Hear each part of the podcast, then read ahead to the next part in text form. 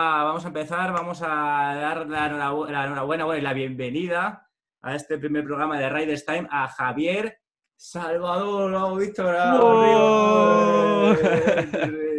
Muy bueno. Javier Salvador.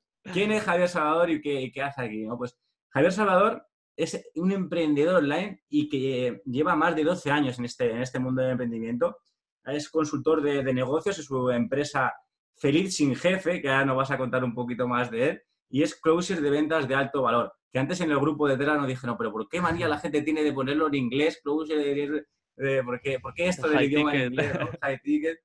Bueno, tiene una trayectoria impresionante. Ha, participado en proyectos que han facturado eh, pues ocho cifras, que eso es un escándalo. Ha sido afiliado en lanzamientos de más de 3 millones de euros, como el de la Escuela de Nómadas Digitales de Antonio G, y fue, creo, uno de los mejores, o sea, es impresionante.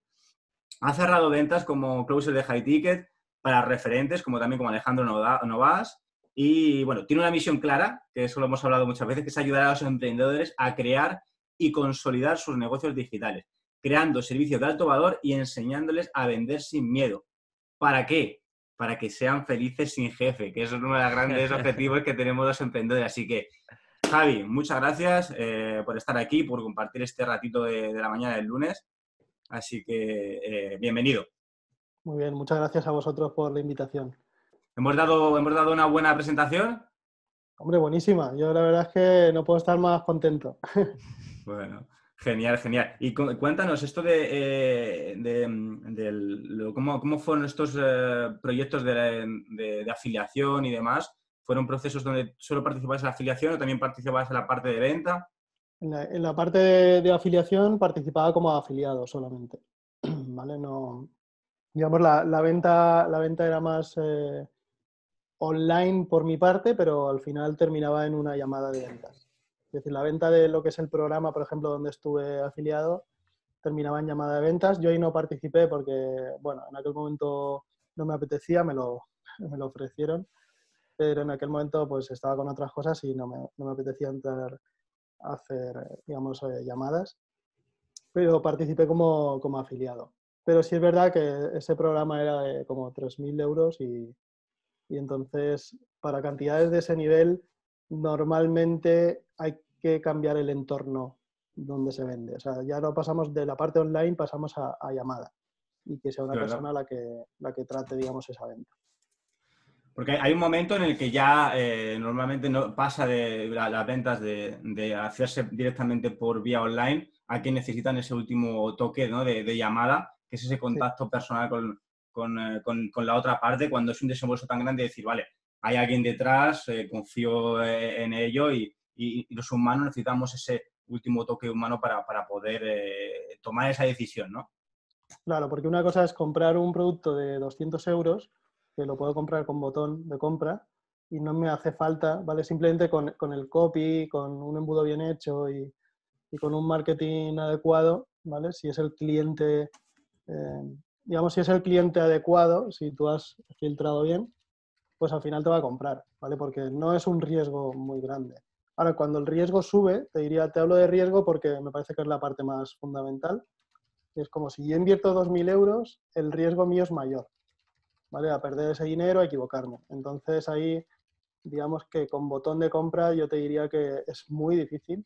Tienes que tener mucha autoridad para que la gente compre, que compre algo así. ¿Y dónde está el límite más o menos en el importe? ¿Con un botón de compra hasta 500 euros, por yo te diría que a partir de mil y pico euros la gente se lo piensa bastante. Entonces, depende, de, depende del importe, puedes llegar a ofrecer, digamos, botón de compra eh, cómpralo aquí y si no lo compra y tienes dudas, entras a una llamada, ¿vale? Pero yo creo que a partir de 2.000 euros hacia arriba ya es directamente llamada.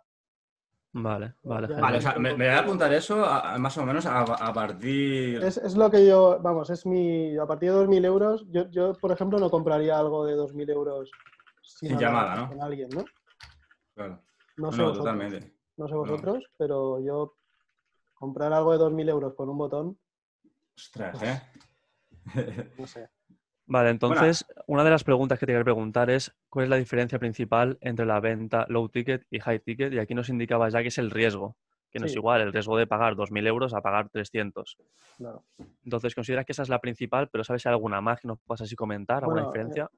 Normalmente cuando estamos hablando de, de high ticket o de alto valor, ¿vale? De altos precios, suelen ser cosas que tienen un alto valor, ¿vale? Suelen ser cosas que a, a la persona le va, le va a dar una transformación importante en su, en su negocio, ¿vale? Porque estamos hablando de precios ya altos. Fíjate que hablo de precios altos, no de precios caros.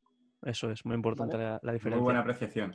Claro, y luego principalmente el, eh, yo creo que la diferencia es el soporte que luego tienes en este tipo de, de servicios ¿no? de alto valor. Si tú creas un servicio de alto valor, normalmente es una mentoría, cosas así, pues tiene una personalización y una atención eh, muchísimo más cercana a- con la persona que, que compra esto.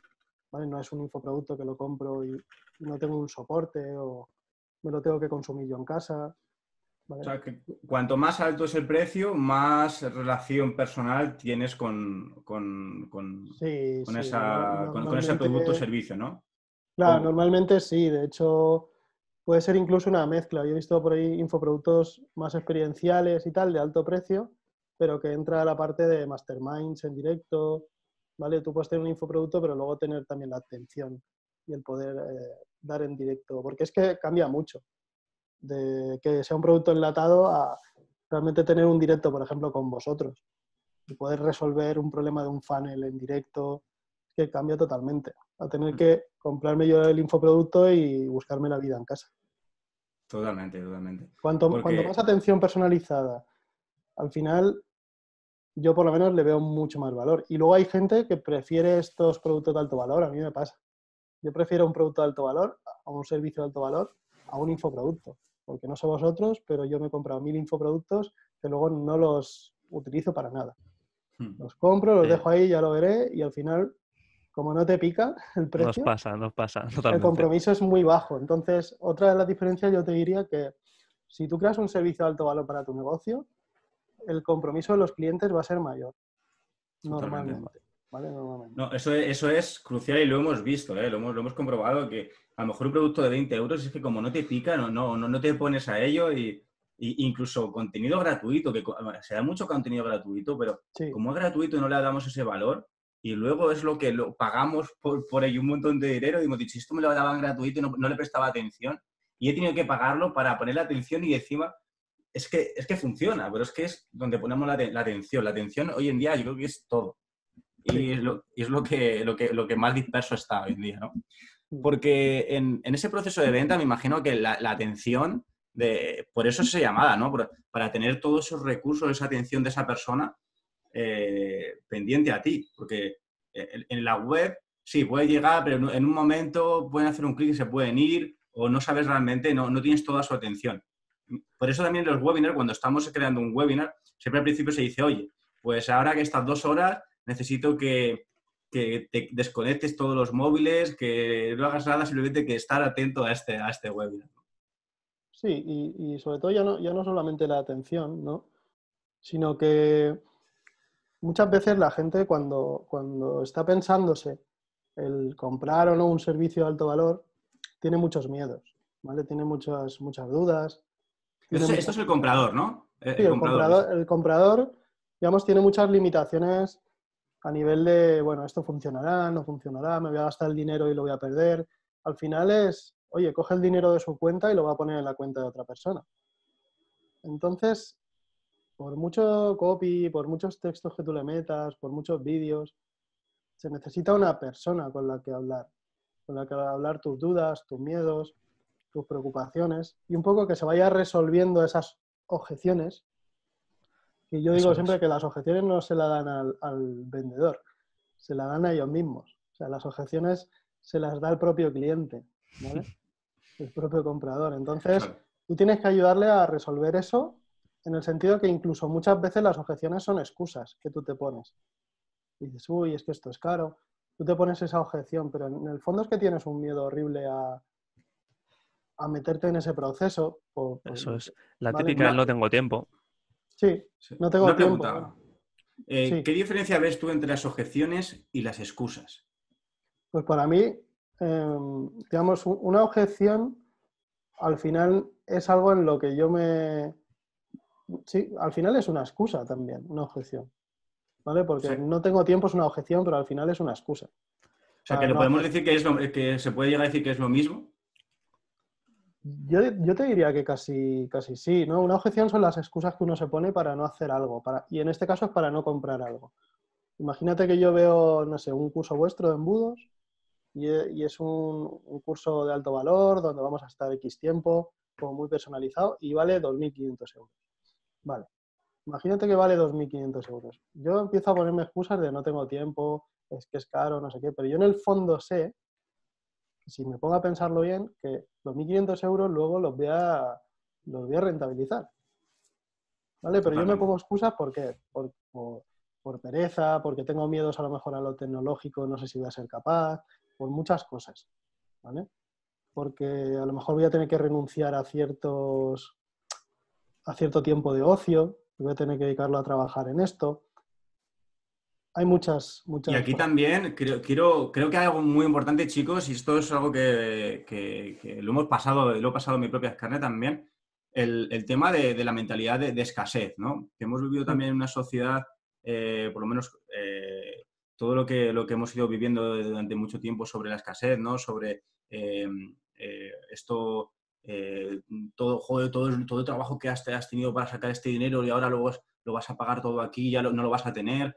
Esta, esta mentalidad al final nos hace encontrar muchísimas oportunidades nuevas. Y, y, fíjate que en el libro de Sergio Fernández, este que dice que, que puede haber abundancia de abundancia ¿no? y abundancia de, de escasez. O sea que puedes tener mucha escasez o mucha abundancia.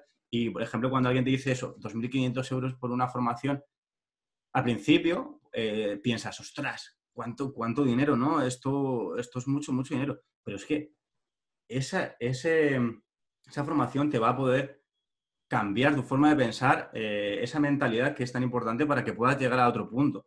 Porque realmente creo, yo creo, chicos, no sé si vosotros, pero eh, la mentalidad es lo más importante. Porque la mentalidad son, es la forma en la que tú tomas decisiones. Y si tú ahora mismo eh, estás en el punto en el que estás es porque tomas esas decisiones. Si no cambias tu mentalidad, tu forma de pensar a la hora de procesar esas decisiones, vas a tomar la misma, la misma, la, misma respuesta y vas a llegar al mismo sitio. Hay que cambiar esa toma de decisiones para llegar a otro punto.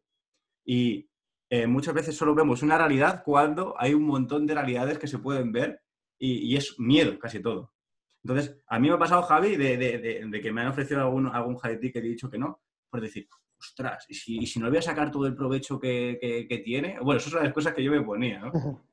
Sí, pero al final es una falta de confianza en ti mismo, ¿no? Más que en el servicio. Entonces ahí es cuando entra el closer de el closer de, alto valor, ¿no? El closer high ticket y te va resolviendo esas cosas porque tú necesitas que alguien te ayude, ¿no? Por, esa mentalidad que tú tienes. Nos, han, muchas veces nos, han educado para la recompensa inmediata.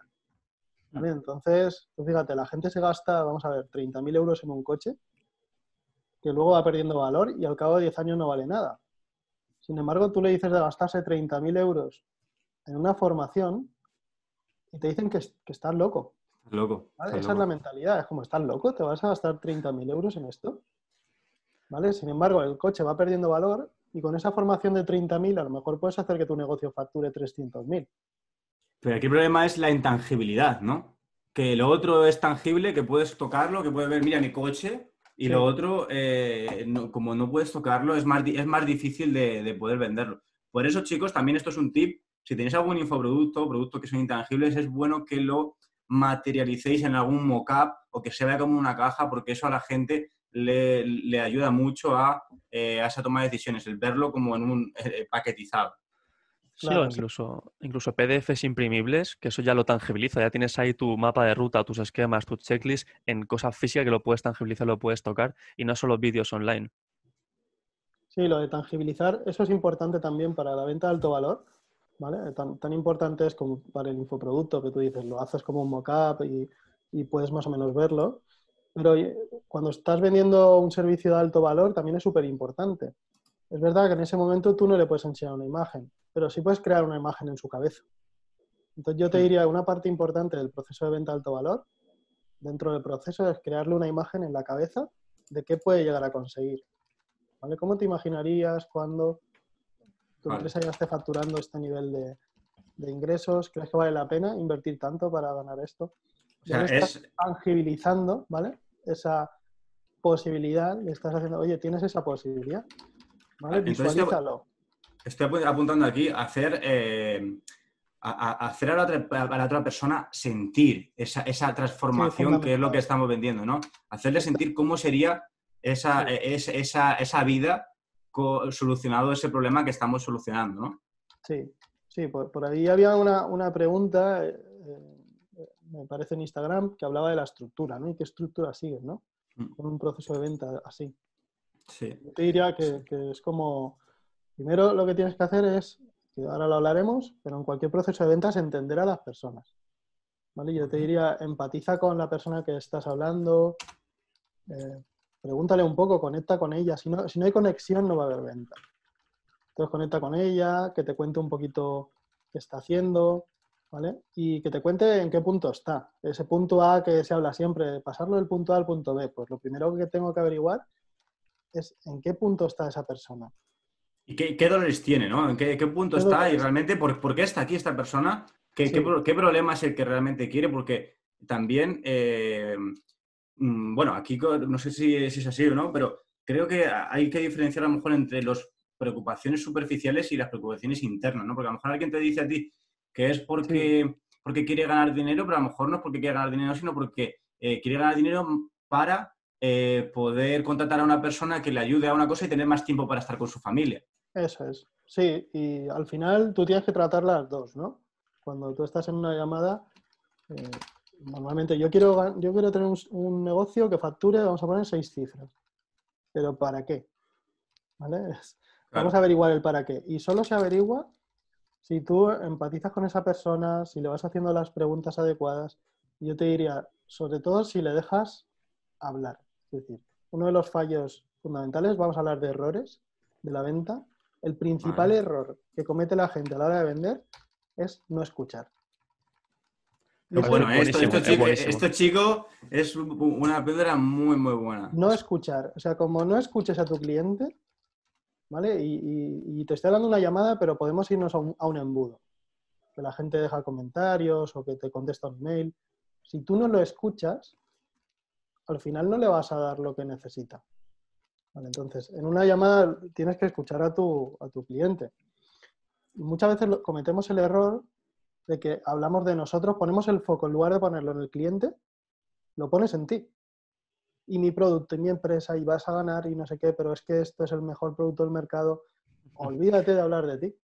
Si lo que ¿Cómo te va a afectar a ti? ¿Cómo te va a ayudar a ti? ¿no? Que es que eso es lo que quiere la gente. La gente da igual que tengas el mejor producto, Sí, porque somos dice- así. ¿sabes? ¿Cómo, lo- a mí, eh, yo- ¿cómo me va a ayudar a mí? ¿no? ¿Cómo, cómo me va a afectar a mí? En Alejandro. García nos dice, esto es todo lo contrario a la agresividad de venta tan famosa, ¿no? Exactamente, o sea, vamos a, digamos que el proceso de venta tiene que ser muy natural, no es un proceso donde yo voy a presionar, ¿vale? Entonces, importantísimo, hablábamos de mentalidad, como tengas el concepto de que vender es algo malo, porque resulta que tú tienes en la cabeza el, el vendedor este de- típico que te llama a molestarte a las 3 de la tarde por teléfono, que le da igual quién eres, que, que te cuelga de mala manera, o el que llega y te toca el timbre y quiere venderte algo sin haber El, el de las, cualificado.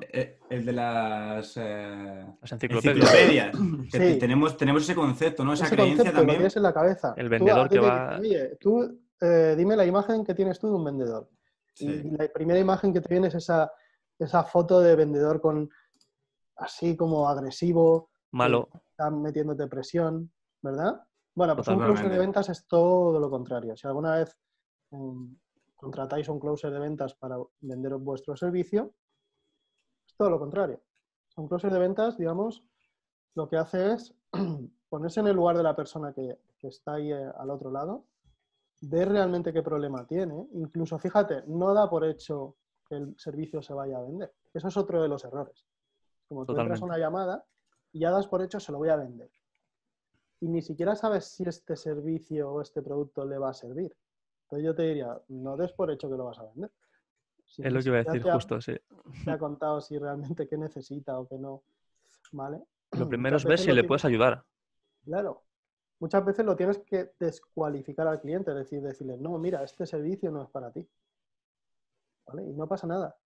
No pasa Mejor, nada. porque, porque así le estás ayudando, esa persona va a estar tan agradecida de que, eh, de que le has ayudado de esta manera, que luego en cualquier momento, cuando tenga algún problema relacionado con lo tuyo, va a venir a ti seguro. Y si no, cuando alguien necesite algo que tú haces, te va a aconsejar a ti. También por Claro. ese, le has ayudado. O sea, que una persona es tan honesta de que si no te puede ayudar, te va a recomendar a alguien que te pueda ayudar, eso es, es- muy agradecido, porque es como si vamos a un doctor, ¿no, Javi? Y es un doctor especializado en rodillas y yo voy con que me duele el hombro y esa persona en vez de eh, recomendarte a otra persona especializada en rodillas dice, no, pues venga, lo hago yo porque le falta el dinero y lo hace mal, eh, eso al final te acaba perjudicando. Pero esa persona en el momento que luego le puede doler la rodilla, si tú le has ayudado eh, aconsejando a una persona de hombro, va a venir a ti porque sabe que va- le vas a dar lo mejor para esa persona en ese momento. Eso es.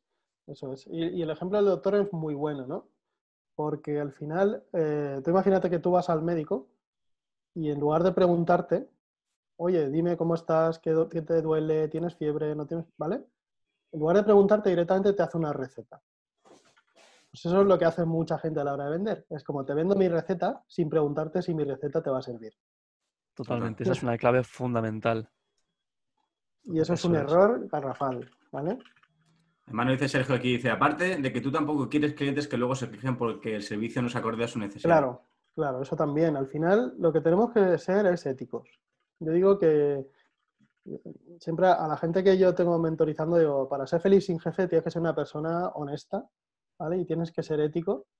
Y, y si algo no le va a servir, dilo. Sea, no- ese no puede ser tu cliente. ¿vale? Y, sería un error hacerlo al contrario. Y se hace al contrario cuando ponemos el foco solo en el dinero.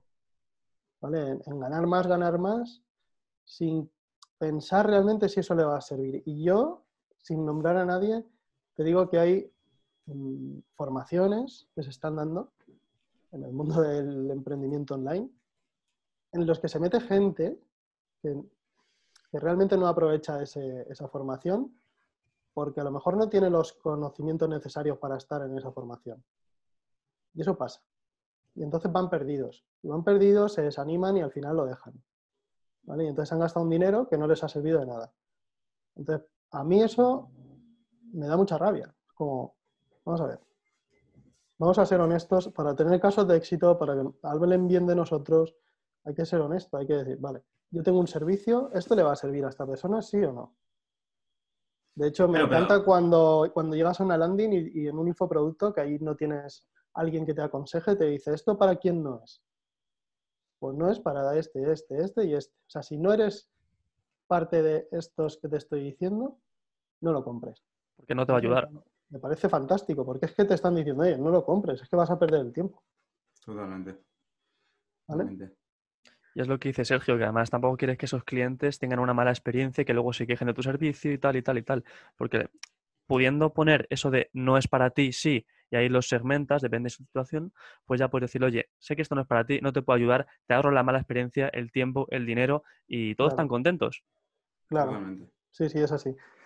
Entonces, bueno, em, Bueno, también, también, también eh, para eso también está la garantía. Nosotros también damos esa garantía de que eh, tú lo pruebas y si ves que no es para ti, eh, lo, lo- lo devuelves y así también puedes, eh, a una persona que está indecisa le puedes decir, oye, pues pruébalo y realmente sin ningún tipo de compromiso, si ves que esto no es para ti, sí, pues eh, puedes devolverlo y puedes ir, y, y tan tranquilo. Lo que queremos es gente pues que, que esté contenta, que le guste, que esté comprometida y que te pueda ayudar. Porque si no te puedo ayudar, no eres mi cliente. Entonces, es. no, no me sirve de nada. Es igual que yo me acuerdo cuando estábamos, cuando estaba con, con Eugenio ahí en Andorra y pues eh, había mucha piratería ¿no? de, lo- de los cursos.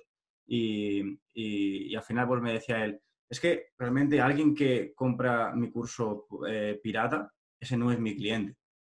Porque, porque esa persona no, no tiene la mentalidad adecuada que va a ser la que le va a hacer llegar al éxito. Porque eh, si haces eso con esto, como haces una cosa, como haces todo. Entonces, es lo que no, eh, ese simplemente cambio de pagar ese curso o pagar eh, esa acción te, te desbloquea un montón de cosas más adelante, que es a nivel de mentalidad. Sí, pero el que piratea, el que va como pues eso, eh, cogiendo un curso y, con unas claves a lo mejor que le han pasado y tal, ahí estás en una mentalidad de escasez. O sea, entonces si estás en mentalidad de escasez no vas a conseguir cosas. Eso es así, ¿vale? Tal cual. Em, bueno, y, un poco por, resumir lo que habíamos visto y que se nos quede claro. Errores de la venta, eh, habíamos dicho el, no escuchar, uno, y el segundo, el presionar.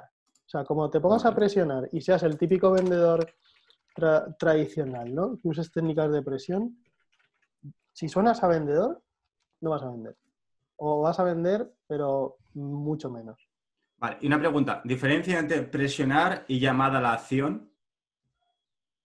Porque realmente la venta sí que llega, debe llegar un momento que a lo mejor le dices, bueno, bueno, tú, tú, realmente lo vas a valorar, ¿no? Si esa persona está predispuesta a, ello, ¿no? Porque va a decir, bueno, entonces eh, vamos a entrar o entonces eh, quieres pasar al siguiente nivel. Haces, eso no es presionar realmente, ¿no? Eso es una llamada a la acción. Para mí eso es una llamada a la acción. Presionar, ¿Y presionar cómo sería? Hombre, pues presionar para mí sería decirte, oye, que mira, que aunque no tengas el dinero, porque lo que tienes que hacer tú es irte al banco y pedirlo sí o sí, porque si no, hombre, estás aquí perdiendo, ¿vale? Es como esa presión de, porque este curso es el mejor, te vas, te vas a perder una oportunidad enorme y estás ahí como convenciéndolo, ¿no? Presionándolo. ¿Vale? Vale, perfecto. Un poco de esto que te hacen las compañías telefónicas, ¿vale? Cuando te llaman, no, es que no me interesa. ¿Cómo que no te interesa? ¿Es que no quieres ahorrarte dinero? ¿Por qué no te quieres? ¿Vale? Ese, como, vamos a ver. Además, acabas, acabas colgándolos y enfadados. Esa es la, experiencia. Encima me enfado con, estos tíos, ¿no? Vale, al final, fíjate, yo he tenido llamadas como closer de ventas, he hecho cierres, donde al final la gente te da las gracias. te da las gracias por, porque se han dado cuenta. Yo, he llegado a tener alguna llamada y, y, era verdad de que nada más entrar, oye, mira, que me han dicho lo que vale el producto porque tengo un amigo, ¿qué tal? Y que no tengo el dinero y no puedo hacerlo, entonces no te quiero hacer perder tiempo. es verdad que no tenía el dinero cuando hablamos, ¿vale? Pero después de hablar en la llamada y, de quitarle ese problema del precio, ¿vale? bueno, vamos a hablar a ver cuál es tu problema, lo vemos y tal, lo analizamos. Al final resulta que entró a, a este servicio, a este programa, porque consiguió a alguien que se lo dejaba y entonces eso a esa persona le puede cambiar la vida porque realmente lo necesitaba. O sea, después de haber hablado con él durante una hora y ver todos los problemas que tenía, necesitaba hacer esto sí o sí. Y lo único era un problema que no tenía el dinero. Es que realmente, Javi, si tú estás seguro de tu producto y entiendes que le puede ayudar a esa persona, es tu obligación eh, moralmente de que esa persona entre al programa. Sí, tu obligación es, es, si puedes, si, al final es vendérselo. O sea, es como si no se lo vendes, no le vas a ayudar. Eso es así. Realmente, porque una cosa es que no confíes en tu producto y estés vendiéndole por necesidad, pero si entiendes que tu producto ayuda y que puede cambiar la vida, es que eh, te tiene que salir, tienes que dar todo lo posible por poder venderlo y poder ayudar a, esa persona. Sí, eso es. Ah, mira, vender es amar, nos dice aquí, claro que sí. Ahora, eh, te, quería, te, quería, preguntar que tenemos aquí preguntas, eh, además esta es una de las preguntas que más se ha repetido. En este proceso de venta, eh, bueno, nosotros eh, con la, la, agencia de marketing que tenemos, que se llama, agencia, eh, se llama Market Revolution, llamamos a, diferentes infoproductores y, proyectos online, tratamos muchas las objeciones de venta. Y es increíble cómo se suelen repetir constantemente, incluso en diferentes sectores, las mismas objeciones. Es decir, nos pensamos todos que son unas objeciones que tenemos nosotros personalmente, pero es que llega un momento en que se repiten constantemente. Hay un abanico a lo mejor de 7 o 8 tipos de objeciones y a partir de ahí constantemente ese tipo de objeción. Entonces, ¿cuáles son las objeciones más comunes eh, que tú recibes en, esos procesos de venta de, high ticket? ¿Cuáles suelen ser las objeciones más comunes? Y luego veremos pues, cómo, cómo, cómo resolverlo. Las objeciones, a ver, las, más comunes yo creo que a todos nos las han, a todos nos las han dicho, que una, una de ellas es me lo tengo que pensar. ¿Vale? O tengo que consultarlo con mi mujer, ¿no? Sí, bueno, esa es otra, pero el me lo tengo que pensar, ¿no? Pues déjame que me lo piense, ¿no? Vale. Entonces, vale, el me lo tengo que pensar es una objeción muy recurrente porque además es muy cómoda. Es como no tomo acción, ¿no? Mm, vale, déjame, y eso no solamente ocurre con la venta, o sea, ocurre también con el emprendimiento. Oye, que hay un proyecto, tal, pues déjame que me lo piense y tal. y estamos ahí meses y meses pensando y no actuamos, ¿no? Y años.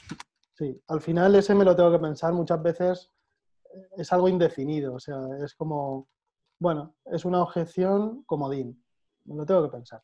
Que te saca, te saca de atolladero, ¿no? Ese momento. La- En el fondo hay otras objeciones ahí. Entonces, la obligación, digamos, de la persona que cierra eh, es sacarle qué objeción es, es la real. Porque la objeción real no es que se lo tiene que pensar. Seguramente lo verá caro el producto, o a lo mejor piensa que no va a conseguir los resultados, ¿vale? O tendrá Claro. otras objeciones detrás. Además, chicos, Javi eh, es, eh, ha participado en el, en el DR21 Challenge y, y ahí también vemos lo de las objeciones de, de- de la venta y eh, habíamos visto siempre que normalmente suelen ser tres, que es o no creo en el, en el producto que me están vendiendo o no creo en la persona que sea capaz, que, que me lo está vendiendo en, en- en esa persona o no creo en mí mismo. No creo que yo vaya a ser capaz de hacerlo. Eso es como suelen ser las tres creencias más, eh, que, que- que su- suelen rebatir a la, a la hora de comprar. Pero aparte de eso, eh, nosotros eh, tengo también aquí apuntado, pues no tengo tiempo, Sí, eh, bueno, no tengo tiempo, dinero. No tengo dinero, es quizá, junto a me lo tengo que pensar, es una de las... No es que no tengo el dinero, cuando a lo mejor sí que tiene el dinero en la cuenta, ¿vale? Eh, lo que pasa es que es una, una excusa fácil. No tengo el dinero, eh, no- me lo tengo que pensar, no tengo tiempo. Déjame que lo consulte con, con mi pareja, ¿vale? Hay veces que son objeciones ciertas, es decir, que el dinero es de los dos y lo tienen que consultar con la pareja. Vale, pues Eso en es. esos casos yo te recomendaría que agendaras una segunda sesión. Si la decisión la van a tomar entre los dos, por respeto a esa pareja, creo que es bueno que esté también en la conversación. ¿Vale? Entonces, a veces te toca agendar una segunda llamada con esta persona. Porque es curioso, te dice, no tengo tiempo, no tengo dinero. Y yo te diría a él, para esto. Quizá no tienes dinero para esto, pero para comprarte un coche sí, para salir a cenar todas las noches sí, para tal, tal, tal sí. O no tengo tiempo para esto, para un programa de formación, pero para. Netflix sí. Yo o siempre para- digo que es un, que es un problema de prioridades. Eso, Eso es, es. eso es justo lo que te iba a decir, priori- macho. es- no es que no tengas tiempo, no es que no tengas el dinero, no es que es al final es, es que no es tu prioridad, o por lo menos tú no lo estás viendo como una prioridad esto. Eso, eso es buenísimo, Javi, porque he empezado a hacerlo desde hace poco, que antes a lo mejor me, me decían de ir a algún sitio o hacer alguna cosa y le ponía un montón de excusas hasta que empecé a decirle, no es mi prioridad ahora mismo. Mm. Y encima la, y la gente te, te da las gracias por decírselo, ¿no? En vez de que me digas, o sea, gracias por decirme que no es tu prioridad, porque no te, no te puedo decir nada más. Y mira, eso, honesto conmigo, ¿sabes? Es que no te puedo ayudar. Si no es tu prioridad este proyecto, esta formación, no te puedo ayudar, no te vas a tomar en serio, no va a tener El resultados. compromiso, el compromiso, Sí, eso es. sí. Nosotros, yo ahora, eh, esto es un consejo que, bueno, que a mí me ha ayudado y yo lo quiero compartir con, toda la gente. Cuando tengo un objetivo ahora, hoy en día, lo que hago es subir el orden de prioridades. ¿Y ese orden de prioridades cómo lo subo? Poniéndolo antes en el día. Sí, eh, quiero, quiero hacer una formación o quiero hacer lo que quiero, un objetivo que tenga antes, lo subo de prioridad y lo pongo a primera hora del día. Entonces, eso es lo primero lo más importante y lo hago. Y, y al, su- al subirlo en esa, en esa prioridad del día es cuando, cuando consigo la- las cosas. Sí. Es, es un, un consejo que, que me ha ayudado a mí. Si a alguien le, le- le ayuda, pues oye, pues, pues bueno. Vale, y bueno, cositas que yo quería comentar. Es, es un poco eso, que, que al final la venta no es algo opcional para un emprendedor. Eso lo lo ponía yo en un post en mi Instagram, Sí, lo leí muy en- bueno. en Feliz sin Jefe, y es eso, es, tú no puedes como emprendedor eh, decir la venta me da pereza, es que vender no me gusta. Si no te gusta vender, no seas emprendedor. ¿Vale? O sea, como emprendedor tienes la obligación de aprender a vender. Y si no te gusta, haz porque te guste. Seguramente si no te gusta es porque tienes un concepto de la venta equivocado. ¿Vale? Porque al final vender es ayudar y a quién no le gusta ayudar. Eso. Entonces yo te diría que cambies el chip con eso, que pienses que la venta es ayuda y que te enamores de vender. Tiene que vender es la prioridad número uno de cualquier propietario de un negocio y de cualquier emprendedor. Y si no tienes esa prioridad número uno, al final lo que va a pasar es que no va a funcionar tu negocio. ¿vale? Eso Todo lo demás es secundario, porque si no funciona la venta, la venta es el oxígeno de un negocio. ¿vale? Y sin oxígeno, un negocio se muere, ¿vale? Igual que cualquier cosa. Entonces, te diría, aprende a vender, enamórate de la venta, ¿vale? Y aunque luego lo delegues en otros con el tiempo, ¿vale? Pero tú tienes que saber vender. Es obligatorio. Porque habrá momentos en los que no vas a poder delegarlo y vas a ser tú el que lo venda. ¿Vale? Como por ejemplo gente que luego hace un exit y se sale un negocio y lo vende el negocio. Qué bueno, sí. Lo tienes que vender tú. Y al final, donde tú te vendes a ti mismo, donde vas, cómo hablas, te vendes a ti mismo todo el rato. Y, no solo ahí, sino en toda tu vida, en cualquier cosa que haces te estás vendiendo. Estamos vendiendo todo el rato. Mi hijo de tres años vende, me vende a mí que no quiere comerse la crema de verduras Eso y es. eh, macarrones. Que si voy al parque. Oye, que sí, que Sí. vamos al parque, que me lo paso muy bien, venga. Claro, y además me hace mucha gracia porque ellos no tienen un concepto, o sea, no tienen miedo a vender. Y lo ves como vende de forma natural y dices, si es que en realidad es algo que llevamos innato. Lo que pasa es que con el tiempo es como si se nos olvidara. Vamos teniendo Totalmente. miedos, historias y nos vamos cerrando, ¿vale? Pero pienso que es, vamos, imprescindible saber vender. Totalmente. Javi, eh, te- respecto a lo que estábamos viendo ahora de las objeciones, que ya hemos visto e- cuáles eran las objeciones más, eh, que más se repetían, que eran no tengo tiempo, me tengo que pensar, no tengo dinero, no sé si es para mí. Eh, ¿Podríamos preguntarte cómo, cómo afrontas esta como vendedor, cómo la Sí. resuelves esta, esta- estas objeciones? Que esto creo que es muy, importante porque a todos nos va a ocurrir, chicos, y Sí. un consejo de Javi nos puede ayudar a, cerrar esas ventas y ayudar a las personas, ¿no? A esa, a esa gente. Hmm.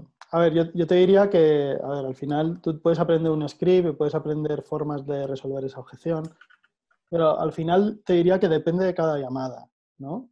Y un poco, si tú me dices, no sé, pues que un servicio, ah, es que es muy caro, por ejemplo. Lo que te voy a hacer yo es que tú, como prospecto, como potencial cliente, veas que en realidad para ti no es caro esto. O sea, que si realmente consigues tus objetivos, al final va a ser una inversión. Entonces, para eso, pues, bueno, te puedo decir, oye, es que es caro, ¿y comparado con qué? Comparado con estar, eh, ¿qué llevas? 14 años eh, en una empresa que no te gusta, yendo todos los días a trabajar, cabreado. Y ahí vas al dolor. Al Claro. dolor. Es que al final tiene que doler un poco, quiero decir, un poco no, tiene que doler bien. o sea, tienes que meter sal la, herida, ¿no? Porque ra- si, si no reacciona la persona, ¿vale? Si no reacciona, es verdad que ahora, por ejemplo, hay mucho dolor y la gente está con mucho miedo y hay que llevar cuidado, ¿vale? Pero al final tú tienes que hacerlo reaccionar, ¿vale? Porque, vale, no pasa nada, tú no inviertas en esto, no pasa nada, pero si no inviertes, ¿qué va a pasar? ¿Cuántos años más, imagínate, vosotros que enseñáis a hacer embudos? Un embudo es un sistema que a ti te permite llevar de la mano a ese cliente hasta que te hace, hasta que tienes un sistema, es un sistema de ventas, ¿no? Automatizado. Vale. Si tú, por ejemplo, no estás teniendo ventas recurrentes, es como muy estacional, unas veces vende, otras no, tal, y necesitas un embudo y no inviertes en, en el servicio vuestro, por ejemplo, si a mí me dices que es caro, imagínate, ¿no? Yo diría, vale, pero es caro, pero ¿comparado con qué? Con estar vendiendo de forma irregular, estacional, con un mes vendes, otro no. ¿Qué es más caro para ti? Vale. Entonces hay que hacerle ver a, a ese cliente si realmente ese... que vea en su cabeza y que compare y que vea que no es caro realmente. Aquí, Javi, eh, es más que nada el valor percibido que tiene la persona, ¿no? Cuando alguien te dices caro es que no está percibiendo el valor que tiene la oferta. Eso es. Es como si yo te digo, mira, Álvaro, Víctor, eh, nos vamos a ir a comer a un sitio y vale, el menú 10.000 euros. Vámonos. Venga, vale 10.000 euros el menú. Invita Eso es lo que cuesta, eso es lo que cuesta, no lo que vale. Vale, no, bueno, cuesta, yo tengo que pagar 10.000 euros, de, cada uno tenemos que pagar 10.000 euros. Bueno, Entonces, ese, ese precio lo ves caro o lo ves barato? hombre, yo así a priori lo vería caro, Caro. Porque lo Vale. comparo con lo que yo gasto habitualmente, que a lo mejor una comida te puede costar en un restaurante pues 10, 15, 20 euros, 30 si acaso, no 10.000. Ujú. Eh, Dice, depende depende con quién con- me sienta a comer. Eso es. Vale, fíjate, eso es importante lo que ha dicho, porque dice, depende con quién me sienta a comer. Es decir, que a lo mejor él valora que si esos 10.000 euros me los estoy gastando en comer con alguien que yo como que lo tengo muy valorado, ¿no? Entonces, un famoso, un- gastarme esos 10.000 euros, a lo mejor para mí sí tiene ese valor. Eso es. Si es con ¿vale? Bill Gates, te por ejemplo, claro, yo te diría, si son 10.000 euros lo que te cuesta la comida y resulta que de ahí va a salir un negocio de un millón, ¿es Totalmente. caro o es barato? es una muy buena Claro, inversión. Es, Claro. es que hay varios tipos de oferta, la, de- la que baja el precio o la que aumenta el valor percibido. Y nosotros en el, en el, en el channel además hacemos el ejemplo de el móvil. ¿no? Este móvil es un Xiaomi que cuesta 400 euros como commodity, ¿no? Este 400 euros. Pero si te digo que este móvil te, eh, eh, te lo ven, cuesta 1000 euros porque lleva aparte los teléfonos personales de Javi, de Víctor, mío, incluso de, de, Russell Branson, donde te vas, te vas a poder llamar en cualquier momento para, para una duda con tu embudo, con tu, negocio, que te va a poder hacer despegar. Y va a estar todas nuestras formaciones online aquí dentro. Ostras, es el mismo producto, pero, pero tiene mucho más valor añadido, ¿no? Y, y, ese, ese, es, ese es el valor percibido que, que hay que, hacerles entender a la gente. Claro, y, luego hay que diferenciar también entre valor percibido y, y, valor en real, ¿no? Es como, tú puedes tener un producto, un servicio que tenga un valor muy alto, pero que realmente la percepción que tiene tu cliente no es de ese valor, ¿vale? Porque el marketing, porque el embudo, porque el copy, porque no está bien hecho o no está cuidado, o tu marca, tu branding, ¿vale? Es lo que hablábamos un poco de la percepción que tiene alguien cuando entra en tu web, en tu embudo, en tu tienda, online, ¿cuál es? Porque si la percepción no es buena, al final los precios los va a ver caros y no va a comprar. ¿vale? Es más, el, el, el, valor que hay que darle después tiene que ser mayor del percibido. El percibido tiene que ser una pasada, pero cuando reciben el valor, tiene que la gente quede decir, madre mía, ¿cuánto, cuánto hay aquí? Para que, para que sí. su sensación sea mayor y quiera seguir claro, comprando. Pero fíjate, pero eso ya hablamos de retención. ¿Vale? Pero si estamos en la fase de atracción, que es para que alguien me compre, digamos, si antes de que la gente llegue a una llamada a comprar, todo ese proceso diría que tiene que estar súper bien, en el sentido de que el embudo tiene que estar muy bien hecho, la marca tiene que aportar, tú, tiene que haber cierta autoridad, todo tiene que acompañar visualmente. Es algo texto, psicológico. Eh. Claro. Entonces, tú puedes hacer que la percepción sea muy alta, ¿vale? Y que luego llegue, compre el producto y luego sea muy malo. ¿Vale? Entonces el producto no tiene un valor alto porque es malo, digamos que el valor de ese producto es muy bajo, pero el valor percibido que tiene el, que ha comprado es alto y por eso te ha comprado. Entonces digamos que yo diferenciaría entre valor percibido por un lado, que es esa atracción, y luego el valor real, que es lo que dices tú, si tú le das luego un valor incluso mucho mayor de lo que ha percibido el cliente, lo voy a retener, luego me va a comprar más. Por eso siempre en, en, los embudos de venta, chicos, al principio, que no son los de high ticket, sino al revés, cuando vendemos desde, empezamos esa, en, esa, en, ese proceso de conocernos con el cliente, esa primera compra que suele ser una oferta entre 7 y 37 euros, más o menos, que es la oferta de entrada, eh, tiene que tener un valor percibido muy alto, pero el valor real que, que aporte esa, esa, esa, oferta, o sea, tiene que ser tu mejor oferta casi para que la persona cuando lo compre, cuando ha hecho ese gesto de confiar y pagarte a ti, diga, madre mía, estoy en el sitio adecuado, estas personas son las adecuadas, las, las que me van a ayudar a, a, a, a, nuestro siguiente paso. En este caso nosotros hemos creado un programa que se llama Funnel Busters, que es donde analizamos en directo con profesionales las estrategias que tienen ellos para vender. Y eso lo tenemos como oferta de entrada. ¿Por qué? Porque es un producto que tiene un valor, es un negocio explicado en una hora y media con todos los secretos de esos profesionales y está por 19,90 más, no sé cuánto, eh, más unos cuantos bonos más que tenemos de configuraciones y demás.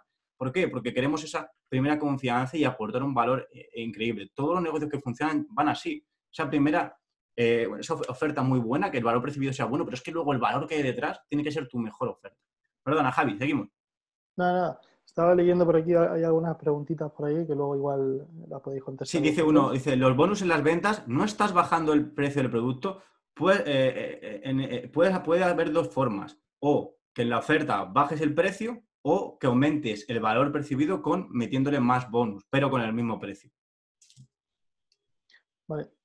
Una de las cosas que quería comentar es, y es importante, ¿no? Eh, ¿Por qué tenemos, que es de lo que trataba hoy, eh, digamos, la, esta, esta charla, este webinar? Y es un poco, ¿por qué tenemos miedo a vender? Yo diría que si tenemos miedo a vender, si tenéis miedo a vender, que os lo preguntéis y ¿por qué tengo yo miedo a vender? A veces es porque no estoy seguro de mí mismo. No estoy seguro de mí mismo. Otras veces es porque no estoy seguro de lo que vendo. Otras veces es porque me da miedo a que me digan que no. Y ese, ese, que me digan que no, ahora hablaremos de eso, es uno de los miedos mayores por los que la gente no toma acción y no vende. Entonces, eh, vale, si tu miedo mayor es ese, a que te digan que no, yo te diría que no te tomes ese no como algo personal. ¿vale? Nadie te está rechazando. Simplemente ese no es que no está preparado para comprarte o, o, simplemente no, o no tiene la mentalidad eh, adecuada para comprarte o simplemente porque no le apetece comprarte, no pasa nada.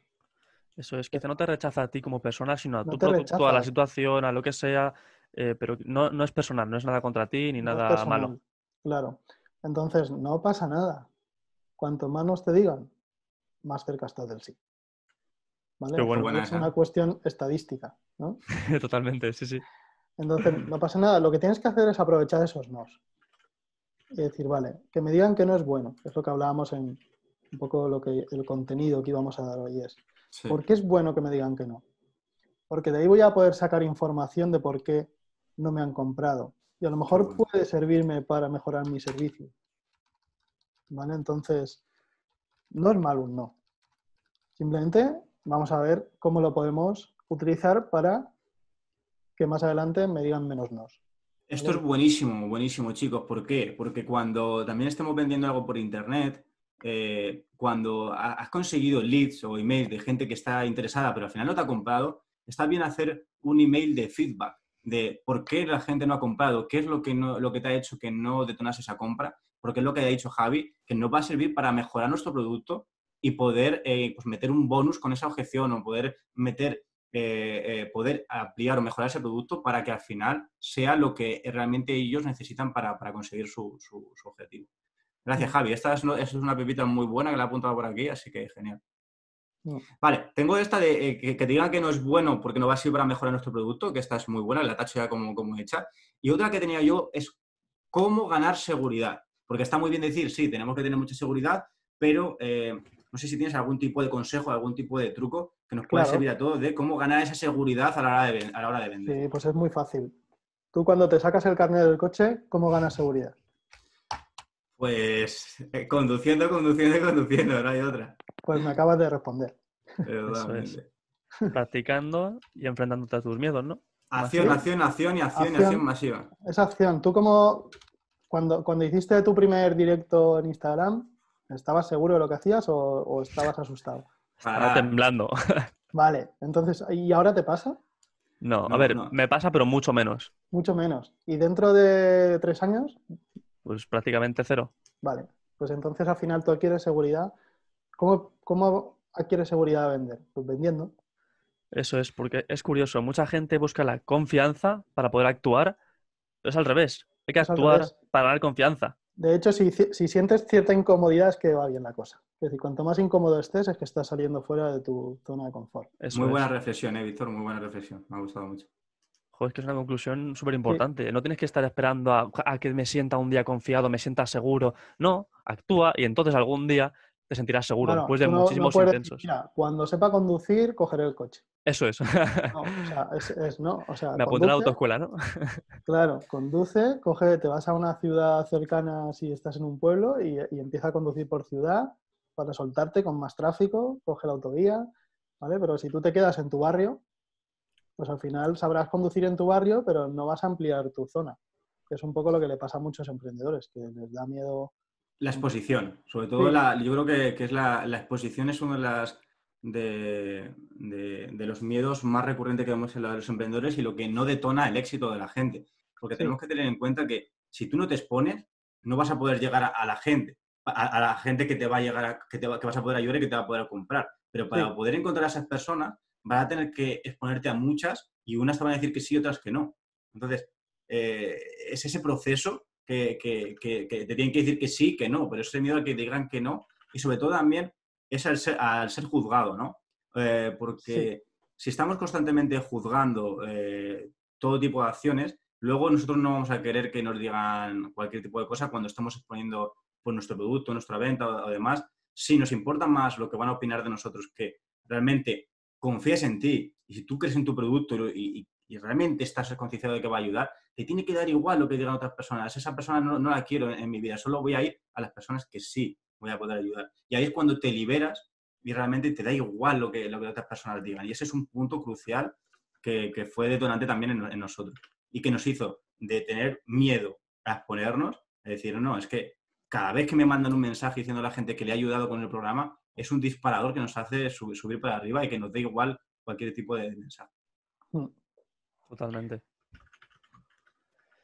Vale, pues ese, ese, ese, ese- esa, eh, cómo ganar seguridad es tomando acción y... mm, eh, Bueno, y te y- diría formándote. Evidentemente, cuanto más formado estés, es decir, si yo no tengo seguridad es porque seguramente me faltará formación. Pues es muy fácil. Sea, fórmate en ventas. Te coges un mentor y, y vamos a hacer, vamos a hacer roleplays, que roleplays es como llamadas, digamos, simulando que estás vendiendo, ¿no? Los diferentes papeles de comprador, Y vamos vendedor. a, claro, y vamos a aprender bien la estructura, la psicología del comprador, el- ¿vale? Porque al final hay una, hay una frase que me encanta de mis mentores, que son Alfonso y Cristian, son increíbles en el tema de ventas eh, de alto valor, y, y es que, que a nadie le gusta que le vendan, pero a todos le- les gusta comprar. Es verdad que Bueno. bueno, ¿eh? A todo el mundo nos gusta comprar, pero a nadie le gusta que le vendan. Entonces, al final, si a todos nos gusta comprar, ¿dónde está el problema? Eso es, pero la cosa es que no le gusta que el vendedor le venda. Quiere comprar él por su decisión y no porque le presionen o lo que sea. Ahí está la concepción Eso es. antigua del Entonces, vendedor que me presiona, malo. Claro, ahí está el secreto. Entonces, te tienes que formar en ventas para qué? Para que la persona que tú tienes, digamos, en esa llamada con la que estás hablando, eh, al final no piense que le estás vendiendo, Eso es. Totalmente. aunque le estés vendiendo. Vender sin vender. Flip the script. Fíjate, es curioso, pero al final vender sin vender, es así. Qué bueno, ¿eh? Mira, eh, Javi, eh, tengo aquí, eh, porque nosotros en la plantilla de esta maestra que tenemos del Challenge, eh, siempre pues, entendemos muy bien a, a nuestro público y hay una, hay una columna que es la de excusas y creencias limitantes y eh, la excusa de, una de las cosas por que la gente nos dice que no llega a su objetivo en el emprendimiento online es, eh, eh, te lo pongo literalmente como nos lo, nos lo- nos lo puse, es Sí. yo creo que es la falta de estrategia y un miedo importante a la parte comercial y de ventas. Siempre que puedo, eh, me termino enredando con los temas puramente técnicos de mi proyecto, aparcando, posponiendo la parte comercial y de ventas una y otra vez. De forma inconsciente me saboteo a mí mismo. ¿Qué le puedes decir a esa persona? El Tecnobabel. Es que esto le pasa a mucha gente. Al final es, vale, lo que hablaba, si tu prioridad es la venta, o debe ser la venta en un negocio, si tú tienes miedo a la parte comercial, como decía este testimonio, ¿vale? Eh, ¿Qué vas a hacer? Si tú tienes miedo a algo, lo evitas. Y la forma de evitarlo, ¿qué es? Ocupar tu tiempo en qué? En las cosas que no tienen importancia. Hmm. En la parte técnica. O las que manejas bien o las que te sientes a gusto, ¿no? Claro. Entonces yo te La zona de confort. en un negocio es súper importante la estrategia, o sea, tener estrategia.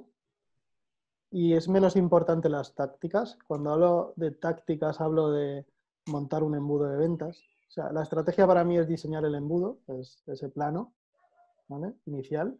Y la táctica es, oye, he diseñado este embudo, se lo paso a esta persona que lo automatice y que lo haga como yo quiera. ¿Vale? Entonces, es más importante la estrategia que la táctica. No le quito valor a ninguna, pero si no tienes estrategia, la táctica no va a funcionar. Y, y luego, evidentemente, es súper importante, súper importante la parte de, de la venta.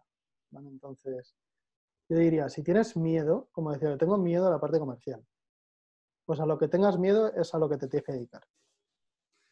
Tal cual. O sea, lo que tengas miedo, tengo miedo a ponerme, pues eso es lo que tienes que hacer. Pues ponte, ponte, ponte. Sí, o sea, normalmente las cosas que tenemos miedo en un negocio, a exponerme, a vender, casualmente son las cosas más importantes que tengo que hacer. En el obstáculo está en camino, ¿no? Ahí, Sí, sí.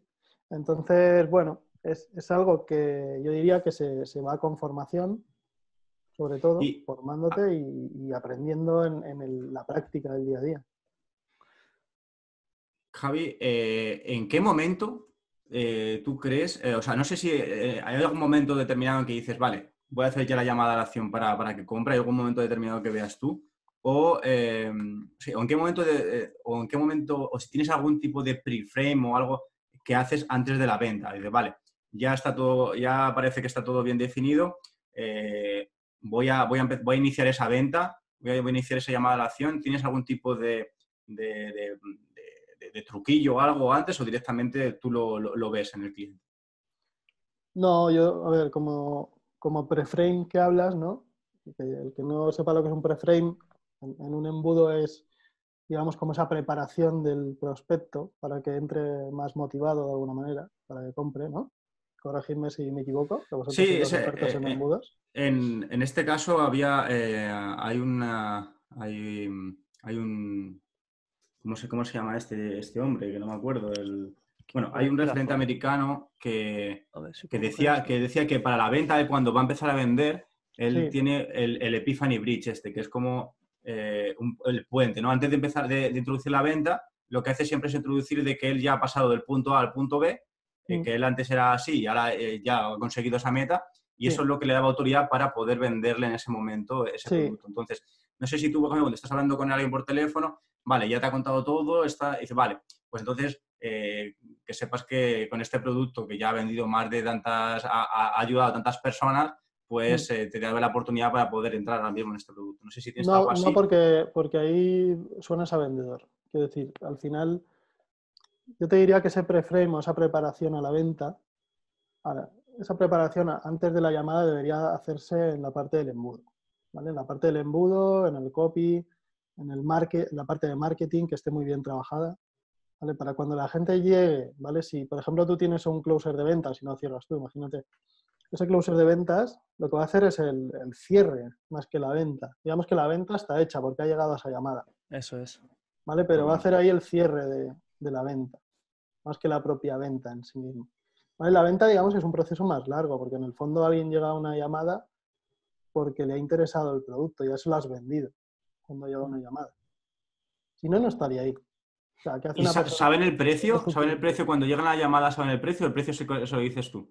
Hay veces que saben el precio y veces que no, según, eh, según la persona que lo... Porque eso es curioso. Yo cuando he estudiado temas de precios y de venta y demás, siempre se dice que el precio va al final. Porque tienes que convencerle primero, ¿no? Con argumentos, tal, tal, tal, y al final ya dices el precio. Sobre Entonces, todo si es un precio alto. Sí, eso es. Eso es lo que se suele decir. A lo mejor si es un precio más bajo, que es el punto fuerte de la oferta, decirlo al principio, que es la forma en la que le seduces, ¿no? Con el precio bajo. Sí. Pero si le tienes que seducir con el valor, el precio quizás es lo último, ¿no?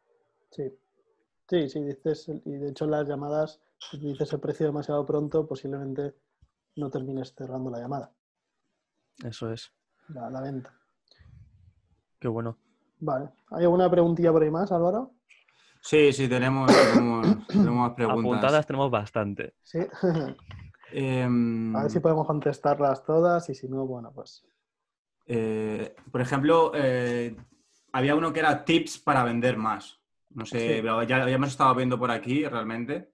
Sí, Bueno, algún tips tip para, para vender sencillo. más. yo- yo Ah, creo- ¿Tienes, ¿Tienes alguna, alguna palabra llamada a la acción? Por ejemplo, ¿cuándo empezamos? ¿O em- empezamos ya? ¿O, o no Bueno, sé si tienes... más, que una, más que una palabra, eh, en mis cierres yo al final, como la decisión es de la persona, ¿no? Eh, al final yo lo, lo único que le pregunto y de forma muy, muy tranquila y muy sencilla es, bueno, ¿y qué quieres hacer? ¿Y qué quieres hacer, no? Vale. Qué ¿Vale? bueno. Como, ¿qué- qué No, te estoy vendiendo, realmente te paso la bola a ti. O sea, tienes esto. la ¿Qué quieres hacer? ¿Quieres, ¿Quieres ir o no quieres ir? ¿no? ¿Estás comprometido contigo o no? Claro, ¿Estás comprometido con lo que quieres de verdad? ¿O, o- o- o- o por el otro lado quieres volver a, a ese dolor, ¿no? que realmente... sí, pero lo dejo en tu, lo dejo en tu mano. O sea, no, no te digo, oye, pues tienes que comprarlo porque ya has visto que... No, o sea, porque ahí al final estoy presionándote. ¿Vale? ¿Qué quieres hacer? Totalmente. Le, deja- le dejas Es al la- que hable. Sí, sí, es que al final es, o sea, es lo que te digo, tú no se lo vendes, se lo vende la misma persona, Eso es buenísimo, es una pepita de oro increíble. No, no se lo vendes tú. ¿Vale? Evidentemente, esto lleva un proceso, lleva una formación, eh, no, es, no es algo sencillo, tienes que romper un montón de barreras mentales y trabajar mucho la mentalidad, ¿vale? Pero te diría un poco como tip eh, también el hecho de que te, que te pongas, si tú estás hablando con un amigo y tiene un problema, bueno. ¿cómo hablarías con él? Seguramente se lo cambiaría bastante, ¿no? Efectivamente, porque a un amigo, a un amigo nunca le- no le vas a, a- a vender algo simplemente por ganarte por algo dinero, dinero, es porque realmente le va a ayudar y cómo le va a ayudar a, a él, ¿no? Claro, entonces en- entra a esa llamada o a esa, a esa sesión de, de venta, ¿no? Véndele a un amigo. persona, sí, fuese un amigo, Qué bueno, tal cual. Y háblale tal cual.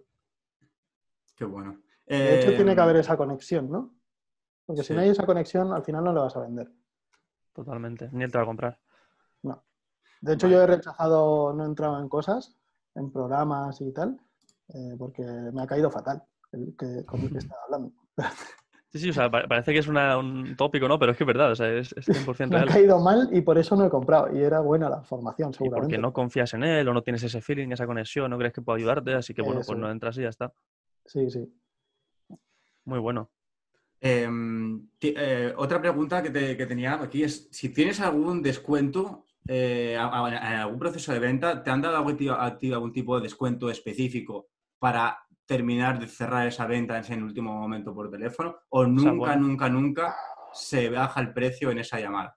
Esa es muy buena, tío. Eh, a ver, a mí particularmente sí me ha pasado de que, digamos, la persona a la que le he estado vendiendo el servicio de alto valor me ha dicho, no, tú dile que el precio es tanto y luego le dices que hay un descuento del 50%. Entonces, en esos casos, eh, yo me niego a, o sea, me niego a hacerlo. ¿vale? No, no me gusta como estrategia de venta. ¿No lo consideras ético? No, porque al final, si tu valor son 2.500 y no son 5.000 y a todo el mundo se lo vas a vender en 2.500, pues dime que son 2.500. ¿vale? Tú luego, si quieres, en la, el stack un poco de, en la página de ventas, donde tú quieras que estés vendiendo esto, si quieres puedes poner el valor, oye, esto vale 10.000, ¿no? Pero te lo vendo en 2.500. Pero luego en la llamada, o sea, no lo veo como argumento el bajar el precio un argumento de, venta, por lo menos en alto valor. Luego eh, es que es muy diferente a vender un infoproducto, que tú tengas una oferta. Es muy distinto. Pero yo, yo prefiero que sea un precio, por lo menos, prefiero que sea un precio, ya te digo, que eso es cuestión de gustos también, ¿no? Pero si yo tengo en 5.000, son 5.000 no, y no hay descuentos.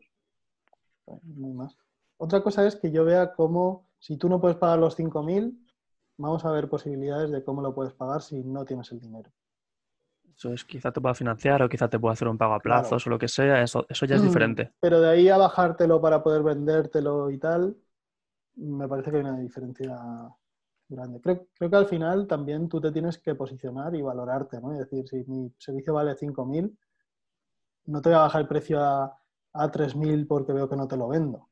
Estoy perdiendo la venta. Cuando te hace un descuento, o sea, si ves que estás perdiendo la venta, entonces le haces un descuento. Pues al final ahí estás actuando desde la escasez, desde el miedo. O valórate a ti mismo también, como emprendedor. Si mi servicio vale 5, vale 5. O sea, vale 5.000, vale eso, ya está. Y si no lo quieres o no es para ti, pues bueno. Claro, si el problema es el dinero, vamos a hablar vamos a hablar y a ver cómo lo podemos hacer. Vamos a ver qué métodos de pago podemos hacer, qué facilidades. O si no puedes pagarlo de ninguna manera, no pasa nada. Mira, te doy cuatro consejos, haz esto, esto y esto, y cuando ganes un poquito más y puedas, pues inviertes en el servicio. Buenísimo, buenísimo. Vale, no te voy a dejar de lado en ese sentido, pero, pero no puedo, porque al final te está fallando a ti mismo como emprendedor. Bueno, pregunta David, eh, ¿usas tráfico frío para esas ventas de alto valor? Bueno, sí, te podría decir que el tráfico frío es parte del tráfico que entra luego en el embudo, ¿no? Lo que pasa es que, en ese embudo hay que ir calentándolo, claro. O sea, tú no puedes, una persona que no te conoce de nada, siempre se pone el símil de, igual lo habéis leído o oído, de, oye, es como si vas a una discoteca, ves una chica, le dices, oye, ¿te quieres casar conmigo? No va a funcionar, ¿no? Sé que siempre ponemos ese ejemplo porque es muy bueno. Sí. Claro. Entonces te diría, sí, tráfico frío, pero antes de entrar a la llamada de alto valor tiene que tener un proceso, tiene que ir calentándose. ¿Cómo se calienta? Pues en ese embudo lo que vamos haciendo es formarlo con contenido exacto. Aportar valor, aportar valor antes y autoridad, etcétera, para que cuando llegue la llamada ya no sea frío, ¿vale? Y esté más bien ya templado ese tráfico. Totalmente. No sé si yo, David, habrás visto alguna vez algunos tipos de entrenamiento gratuito que se hacen al principio, pues al principio pues eh, son a lo mejor tres o cuatro vídeos como los lanzamientos o etcétera. Es para, eh, además están estructurados, ¿no? A lo mejor el primero se enseña, el primer contenido se enseña la oportunidad, que entiendas por qué esto que te estoy vendiendo es una nueva oportunidad y, es, algo es, eh, que, deberías entrar en ello, ¿no? El segundo a lo mejor son las creencias internas, cómo tú vas a ser capaz de, conseguirlo, porque ya lo han conseguido muchas más personas y personas que estaban en tu misma situación y, y tú con tus capacidades vas a poder hacer, ¿no? Y a lo mejor el tercer vídeo, pues capacidades externas, como ahora una vez que ya has entendido la oportunidad, has entendido que tú puedes hacerlo, el tercero es eh, cómo vas a poder conseguir llegar a esas personas eh, y que vas a poder ganar dinero con, con, ese método. Entonces, pues llevar una estructura y sobre todo ese, ese, contenido, esa relación, para que se produzca familiaridad, para que cuando en el momento que sea la compra ya sepas que Javier pues eh, lleva tantos años, eh, lleva 12 años emprendiendo, de que no es ningún timador, de que ha tenido muchos casos de éxito y que gente como tú también lo ha conseguido y tú lo vas a conseguir.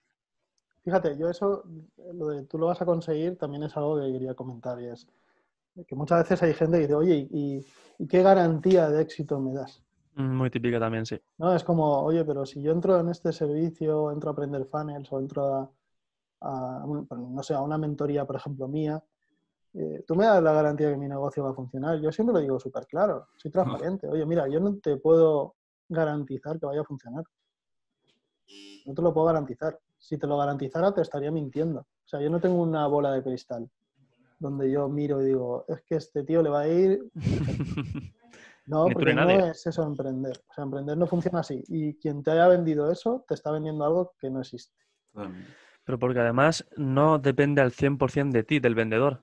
Mm. Ambos tienen responsabilidad. La tuya es de dar un buen servicio y la suya de aplicarlo y de ponerlo en funcionamiento. Claro, y aún así es posible que el mercado no quiera este servicio que hemos creado. Es que hasta que no... De hecho, mira, aquí tengo, por ejemplo, Running Lean, este libro que tengo aquí, es el que me estoy leyendo ahora. lo dice claro, o sea, normalmente casi todos los planes A fallan. O sea, necesitas un plan B, C, D, ¿vale? es como, empieza con un plan A, falla, eh, intenta llegar a, ese plan B, C, que, realmente va a ser el, que va a funcionar, ¿vale? Sin que se te acabe el dinero. Eso es. Eso es como funcionan las startups. Sobre todo, cuanto más innovación, cuanto más innovador sea tu servicio, más fácil es que te pegues un tortazo. Entonces, que también, se, también se aplica en embudos. Quizá tu primer embudo no sea el que te haga mm. multimillonario. Tienes que hacer cientos de, miles de embudos y quizá encontrarás uno que ya sea la, leche y que te funcione genial, mm. pero quizá no sea el primero ni el segundo. Sí, sí, eso pasa. Yo creo aquí, chicos, que eh, cuando nosotros en nuestra agencia nos contrata la gente, también nos han preguntado de esto, ¿no? ¿Y qué garantías tengo? Y yo siempre les digo que lo que estás comprando aquí realmente son probabilidades de éxito. Eso. Porque eh, ni aunque yo, eh, aunque me ponga mis 24 horas al día y contengamos un equipo de 100 personas aquí trabajando en el proyecto, puede haber cualquier cosa que, haga que eso no funcione. O sea, tú lo que compras son probabilidades de, personas ah, que, te están ayudando en, lo que quieres conseguir, que ya han pasado por procesos similares y te van a ayudar a que consigas ese objetivo, pero no, no, no hay un 100% de posibilidades. O sea, puede haber cualquier cosa en el mercado, puede salir algo totalmente innovador, puede haber cualquier cosa que hace que haga que no, mundial. una pandemia, o que de repente en los anuncios, la publicidad esté costando el tráfico un montón de dinero y haga que tu producto no sea rentable, que, que, se haga cualquier tipo de cosa, entonces realmente eh, es, es, todo son probabilidades. Pero sí que es verdad que cuanto más esfuerzo le ponga, lo más comprometido, más, eh, más veces lo intentes y con mejores profesionales te formes, más posibilidades vas a tener de funcionar. Exacto, tal cual. Y a mí me gusta mucho, dice Alejandro aquí, si alguien te garantiza algo, huye. Totalmente. Además, ahora que está muy de moda, ¿no? Lo de, sí, si metes aquí no sé cuántos Bitcoin, te va a dar una rentabilidad diaria de un 10% y no sé qué, además sin hacer nada. vas a perder hasta la camisa, ya lo verás. Eso, te va a robar hasta el DNI. Entonces, ten mucho cuidado con eso. Sí, hay que ser, a ver, hay que ser honrado y decir, vale, yo voy a darlo todo, tengo mi método, vamos a trabajar para que esto funcione. Si no funciona, pivotaremos ¿vale? Cambiaremos el rumbo, ¿vale? Y, no pasa nada, pero nadie sabe si algo va a funcionar 100%. Porque puede haber mil factores, que tú no transmitas lo suficiente, que el mercado no esté preparado para ese servicio, que cambie de todo y de repente, como ha pasado con el coronavirus, ¿no? Eso es. Yo tengo clientes que estábamos en medio de la mentoría, más o menos en mitad del proceso, y hemos tenido que cambiarlo todo. Pero todo. ¿Por qué? Porque sus clientes estaban en presencial. Y la situación cambia, todo cambia. Pero aquí hay, aquí dos cosas. Y esto es un concepto también muy, muy importante, es eh, la responsabilidad, ¿no? Eh, ¿Le voy a echar la culpa a la pandemia de todo lo que me pasa? ¿O voy a echarle la culpa a, ese, a esa persona que me ha vendido esto? Eh, o sea, realmente es mi responsabilidad. He comprado a lo mejor un, un producto y, mm, eso no se va a hacer solo. Si no le pongo compromiso también a la dedicación que tengo que ponerle, no le voy a sacar el, partido eh, Mm. que, que tengo, que tengo que sacar. No, Eh, desde que tomas responsabilidad de que todo lo que te pasa es responsabilidad tuya, también cambia mucho también a nivel de, em- de empresarial eh, eh, todas las consecuencias que tienes. Tomar responsabilidad y decir, vale, esto que ha pasado es un error, voy a solucionarlo, voy a ponerme más a la obra, o me quedo lamentándome toda mi vida de ese error que he cometido en ese momento y le Claro. echo la culpa a esa, a esa otra persona. Fíjate, dice Domingo, dice, pero es que ahora hay mucho vendedor de humo. Al final, cuando compras un servicio, quieres que te arreglen el problema. Y sí, eso es lo que tú quisieras, pero te digo, nadie te puede garantizar nada. De hecho, mira, te voy a poner un ejemplo muy sencillo. Tú, eh, digamos, si tú tienes un, problema y te, digamos, una enfermedad y te tienen que operar, ¿vale? Y tú vas con un buen cirujano, vamos a poner el mejor cirujano del mundo. Antes de operarte con él, te va a hacer firmar un contrato, unas cláusulas donde dice que te pueden morir en esa operación. Y a lo mejor es el mejor cirujano del mundo. Y entonces estoy de acuerdo en lo que decía Álvaro, de que aumentas las probabilidades de que, en este caso, de que la operación salga bien, ¿vale? Porque es buen cirujano, ¿vale? ¿Cómo me aseguro yo que no está vendiendo humo? Pues con sus casos de éxito, viendo, ¿vale? Eh, que realmente tiene una trayectoria, ¿vale? Al final es una cuestión de, de confianza, pero eso no quiere decir que vaya a funcionar, no quiere decir que me vaya a arreglar el problema. Y el caso, yo creo que es más claro, es este cirujano que a ti te opera y te hace firmar como que te puedes morir en la operación, que puede fallar la operación. Eso es. Y que no te vende humo. una- si alguien te garantiza que va a funcionar 100%, de verdad te digo, como decía Alejandro antes, huye, porque te va, vamos, va, va- vas a perder hasta la camisa, pero eso es así, tal cual. Totalmente.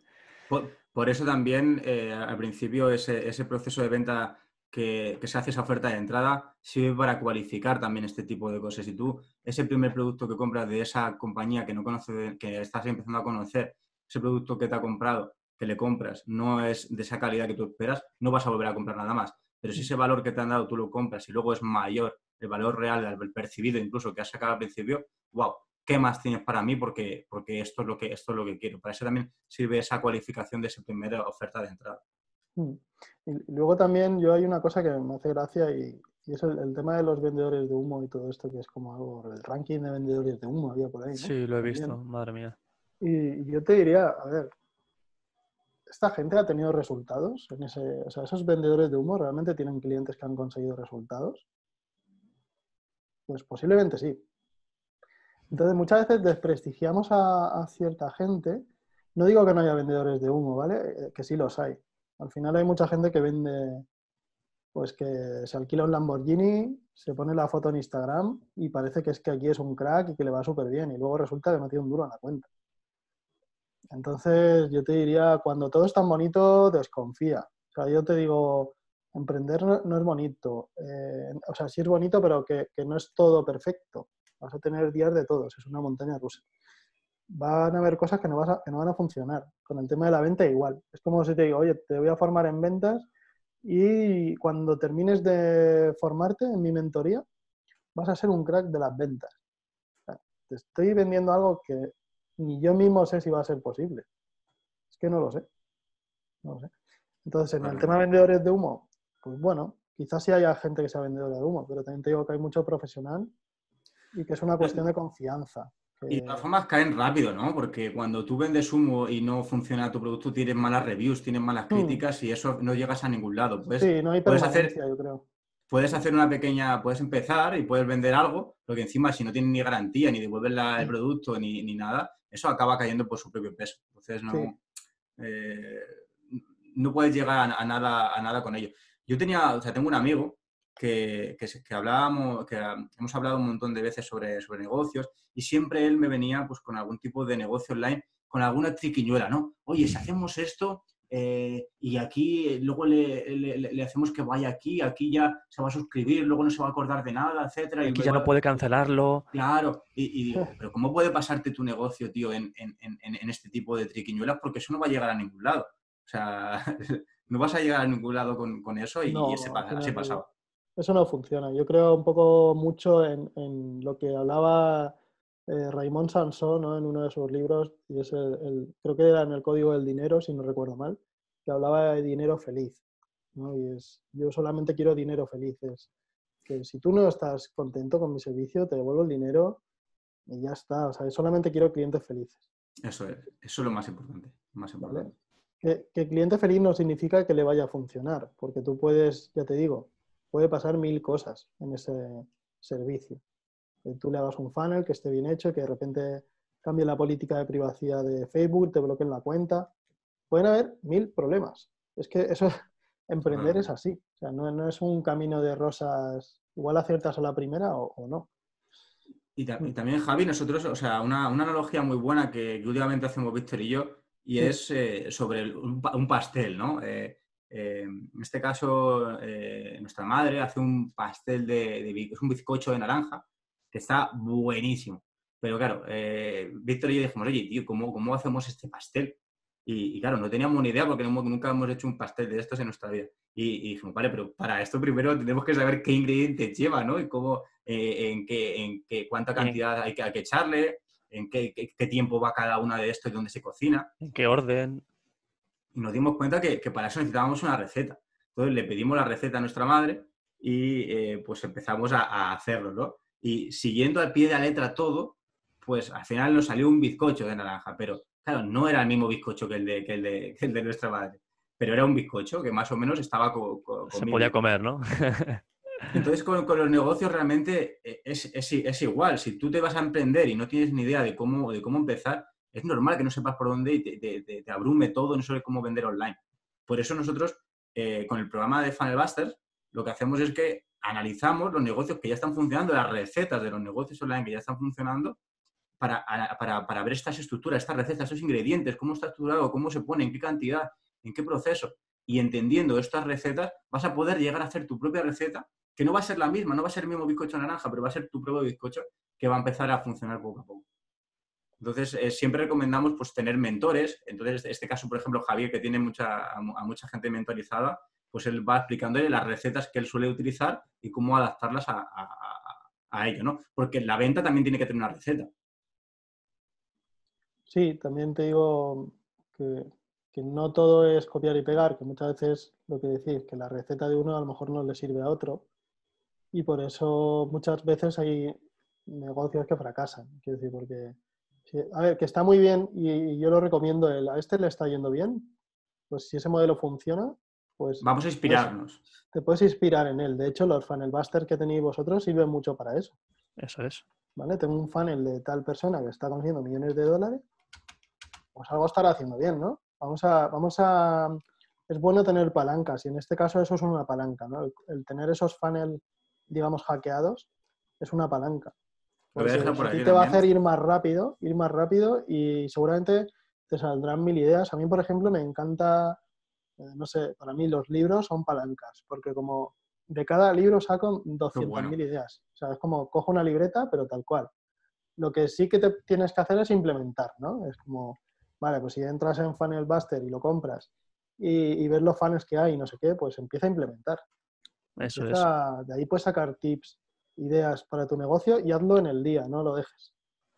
Además que son funnels que están funcionando, que no es que te tengas que reinventar la rueda, que son cosas que ya están funcionando, que te puedes inspirar en ellas, adaptarlo a lo tuyo y ponerlo ya a funcionar y a vender. Claro. Yo, yo- yo pienso que es súper positivo. Eso sí, lo de el tener un mentor siempre. ¿Por qué? Porque a lo mejor tú no eliges el tipo de funnel adecuado. Te fijas en el funnel que no es el bueno para tu negocio. ¿vale? Entonces, sí, mm, mírate los funnels, intenta hacer algunas cosas y tal, pero si realmente quieres ir más rápido, ir a, a que realmente funcione, búscate un mentor. Eso también lo digo. Javi, está siendo espectacular esto, macho. La verdad que hemos eh, llevamos una hora y veinte ya, que parece que se nos ha pasado en un Se momento. pasa ¿eh? volando, sí. Se me hace corto, Joder. sí. Se Quería- hace corto. Mira, ya está Eric poniendo el uno. A ver, dale al uno, A ver. chicos. A ver, dale, vamos a darle las gracias a, a Javi por todo. Por, por- A los que les esté gustando, todo lleno de unos. Bueno, eh, Porque- me encantaría estar aquí mucho más tiempo. La verdad es que si queréis otro día, pues repetimos con otras cosas, que, que la verdad es que hay mucho por ver en el tema de emprender. Y Que podríamos estar aquí horas y horas y- hablando, claro, ¿eh? Qué, bonito es, ¿eh? Cuando, cuando estamos hablando entre, entre, entre emprendedores, que es una ilusión que nos motiva a todos, que nos lleva a todos, porque no hay nada más bonito que esa ilusión que te llevas a la hora de dormir, a ducharte, a estar pensando en tu Total. proyecto. Y cuando escuchas, hay, hay simplemente pequeñas cosas que nos ha dicho, que si las aplicamos, ¡fua! nos va a poder hacer despegar también nos- nuestro, nuestro, nuestro proyecto. Sí, y quería preguntarte, Javi, em, Chuso. eh, No sabía que que- estabas por aquí. Hola, Chuso, ¿qué tal? Chuso, grande. Si nos recomiendas algún libro, porque los libros también son palanca de cambios, ¿y qué libros nos podrías recomendar tú para, para los emprendedores que, que- que son los que más te han cambiado, más te han aportado y para compartirlos con la gente? Vale, bueno, pues la verdad es que tengo, tengo muchos libros en la, en la cabeza, pero mira, te voy a... Tengo aquí una mano, que siempre lo tengo cerca, que me gusta mucho y que la verdad es que está genial, que es Reinicia. Qué bueno. Vale. ¿Vale? Este te puede dar muchos tips para emprender. Eh, se llama, bueno, está en castellano y está en inglés. Eh, yo diría, el de castellano está bastante bien traducido. Y, y es un libro que, que me gusta mucho y además hay una parte que para los embudos eh, sirve Sí. mucho, ¿no? Y es muy gracioso, ¿vale? Porque dice, imita a los traficantes de drogas, ¿vale? Es uno de los consejos que te da el libro. Me gusta, me gusta. Sí, dice, los traficantes de drogas, os leo solamente un trocito, dice, son- suelen ser unos astutos hombres de negocios. Saben que su producto es tan bueno que están dispuestos a ofrecer una pequeña cantidad gratis. No dudan que regresarás Hostia. a por más, y esta vez con dinero en las manos. ¿Vale? Qué bueno. Y es, un- es el inicio de ese funnel, ¿no? Hostia, es muy buena analogía, es Totalmente. muy buena. Bueno, ¿verdad? Entonces, dice, fíjate en los, en los, en los traficantes de drogas, ¿no? Cómo, cómo dejan una cantidad para que tú te enganches y luego sigas. ¿no? Aquí está el inicio del nuevo Breaking Bad, chicos. Vamos a montar una nueva. Que nadie Los se digital drogue, que no- narcotraffickers. eh, no estamos haciendo apología de las drogas, pero en este, en este libro pues te da pe- esos pequeños tips que yo creo que puede ser muy, muy interesante, ¿vale? Reinicia. ¿De quién es el libro? Y reinicia es de Jason. Fried, David H. Hanson. Son los, no sé si conocéis la empresa 37 Signals. A ver.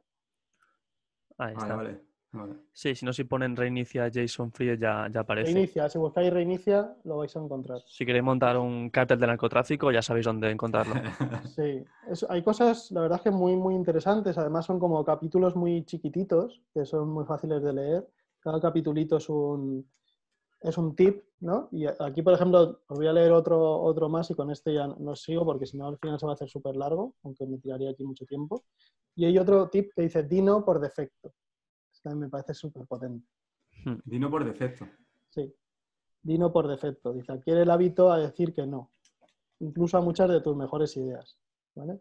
Y lo que dice de alguna manera es, dice, en pocas ocasiones te arrepentirás de haber dicho que no, pero muchas veces te acabarás arrepintiendo por haber dicho que sí. Entonces, Totalmente. es como di que no por defecto y luego te lo piensas. ¿no? Es, Esa es muy buena. Oye, eh, viene alguien a ofrecerte un proyecto. Mira, de momento no, pero déjame que me lo piense y te digo algo la semana que viene, por ejemplo. ¿no? Somos La muy, típica "Ah, sí, objeción de ventas, ¿no? todo mola, venga, vamos a ser socios, ¿dónde firmamos? Vale, es. Decir que no y luego pensarlo, si está acorde con mis objetivos, con mis valores y si de verdad quiero hacerlo, entonces le llamas, oye, que lo hacemos, vamos adelante con el proyecto. Yo he sido, yo sido no. totalmente al revés a esto. Yo he sido un, un cabra loca y me he metido a todo que sí.